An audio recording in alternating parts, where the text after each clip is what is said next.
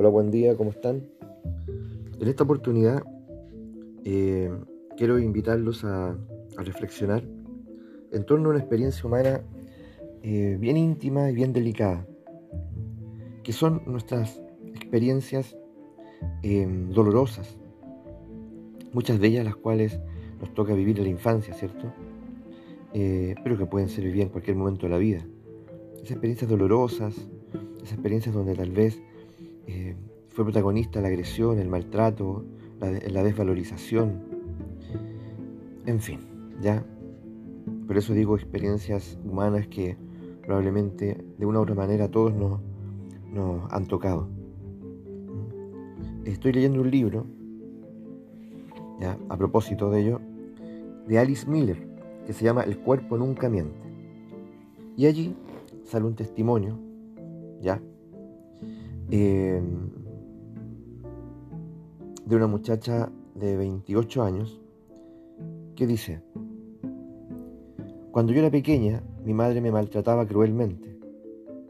En cuanto algo no le gustaba, me daba de golpes y me tiraba el pelo. Eh, me resultaba imposible impedirlo, porque nunca llegué a entender las verdaderas causas de los ataques y así evitar que volvieran a producirse. Por eso me esforcé tanto como pude por reconocer los más leves cambios de humor de mi madre. Em, sin embargo, sin embargo, eh, si bien muchas veces lo logré, la mayor parte de las veces no. Esto me llevó a lo largo de los años a sufrir crónicos episodios de depresión, ansiedad y un profundo autodesprecio. Busqué entonces una terapeuta. Al principio todo fue de maravilla. Daba la impresión de que me escuchaba y, eso me aliviaba muchísimo. Entonces empezó a decir algunas cosas que no me gustaron, pero yo me adapté. Me adapté a la, a la, a la percepción y a la mentalidad de mi terapeuta. Pero de pronto, ella me dice que tengo que hacer las paces con mi madre, si yo no quería pasarme la vida odiándola. Allí perdí la paciencia y dejé la terapia. No sin antes decirle que lo que concernía mis sentimientos hacia mi madre, estaba yo mejor informada que ella. Luego, más adelante, dice, he tropezado con gente con la que he podido hablar de mi infancia y que me entiende porque tiene recuerdos parecidos a los míos. Sería bonito encontrar a alguien que, a quien pudiesen contarle lo que yo quisiera y me dejara vivir.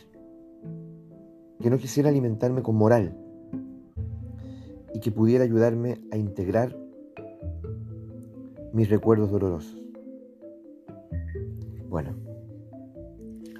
el texto sigue evidentemente, pero al, al conectarme yo con, con esas líneas, eh, fue inevitable ponerme a pensar en mi propia historia o tal vez las historias que yo he acompañado a lo largo de, también de mi camino como terapeuta y en las constelaciones familiares y darme cuenta de lo limitante, lo prohibitivo, lo deformador que es moralizar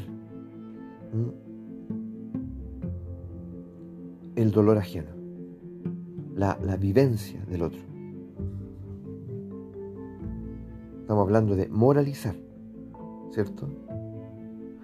Con el, el peligro de invitar al otro a una compasión prematura. Si primero la compasión es conmigo, no con el otro. ¿Mm?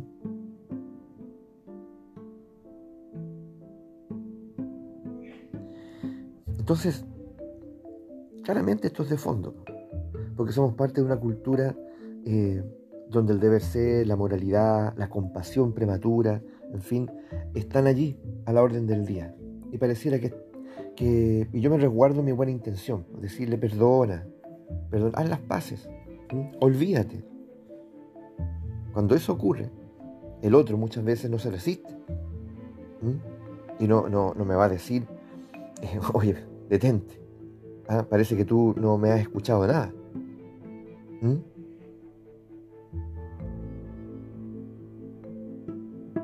Entonces, hay personas que al contrario, ya al contrario, se dejan eh, dominar ya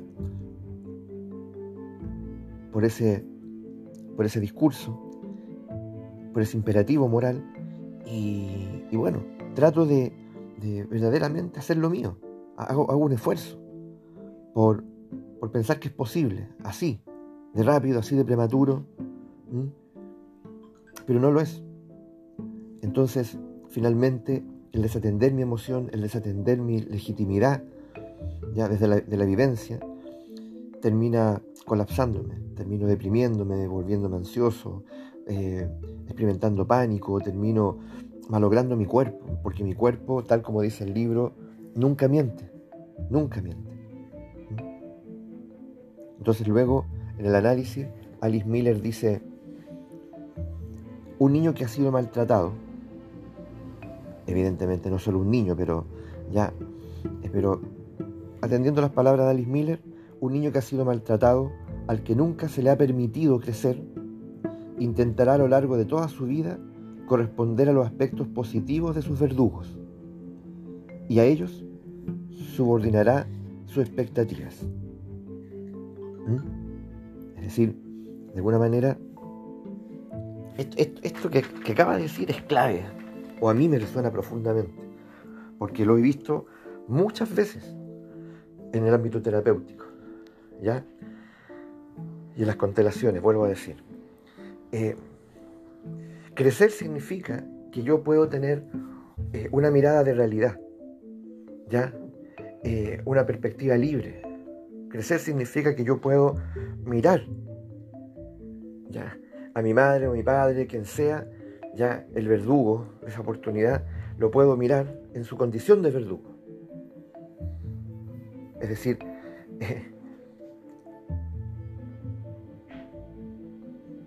mi madre me ama, mi padre me ama, mis hermanos me aman, eh, mi pareja me ama. Sí, una parte de ellos me ama, pero es posible que una parte de ellos ya me haya torturado, haya sido cruel conmigo me haya maltratado, me haya desvalorizado, me haya instrumentalizado, me haya usado, en fin. ¿ya? Eso también es parte de la dimensión humana, de las relaciones humanas. No nos engañemos. ¿ya? Ese amor absoluto, mm, ¿cierto? Eso es, es un trabajo de toda una vida. ¿ya? Entonces, ¿qué ocurre? Esa mirada de totalidad, esa mirada ya no moralizada, desde, donde puedo mirar al otro y decir, sí, sí, aquí también hay un verdugo, ya, fuiste cruel, eh, me hiciste daño, me humillaste, en fin, eh, es parte del crecer. Y eso involucra, como dice Alice Miller, que tengo que dejar de mirar al otro solo a partir de sus rasgos positivos, como tiranizarme, ¿cierto? Y obligarme. No, es que sí, pero es que mi madre eh, es maravillosa porque, bueno, es que lo que pasa es que mi pareja, por otro lado, es... No, no, no, no.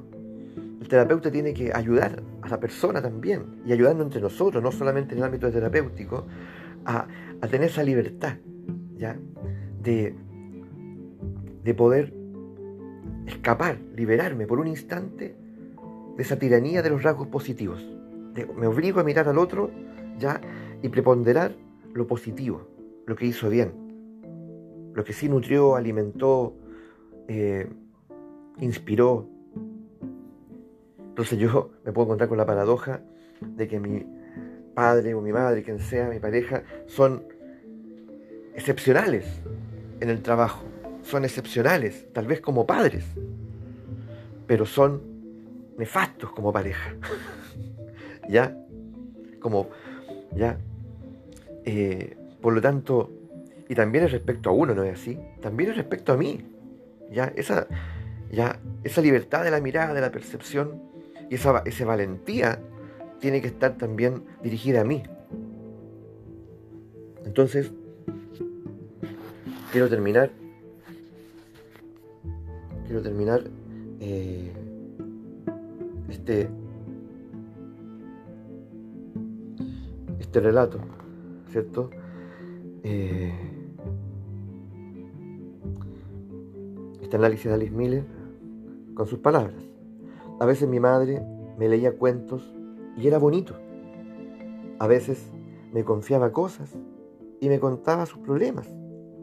Entonces yo me sentía querida, elegida, atendida. En esos momentos nunca me pegaba y yo no me sentía en peligro. Pero en otras ocasiones ella era muy distinta. Y parecía que buscaba el momento para aligerar sus frustraciones y liberar sus frustraciones, descargarlas en mí. En esos momentos ya no me quería.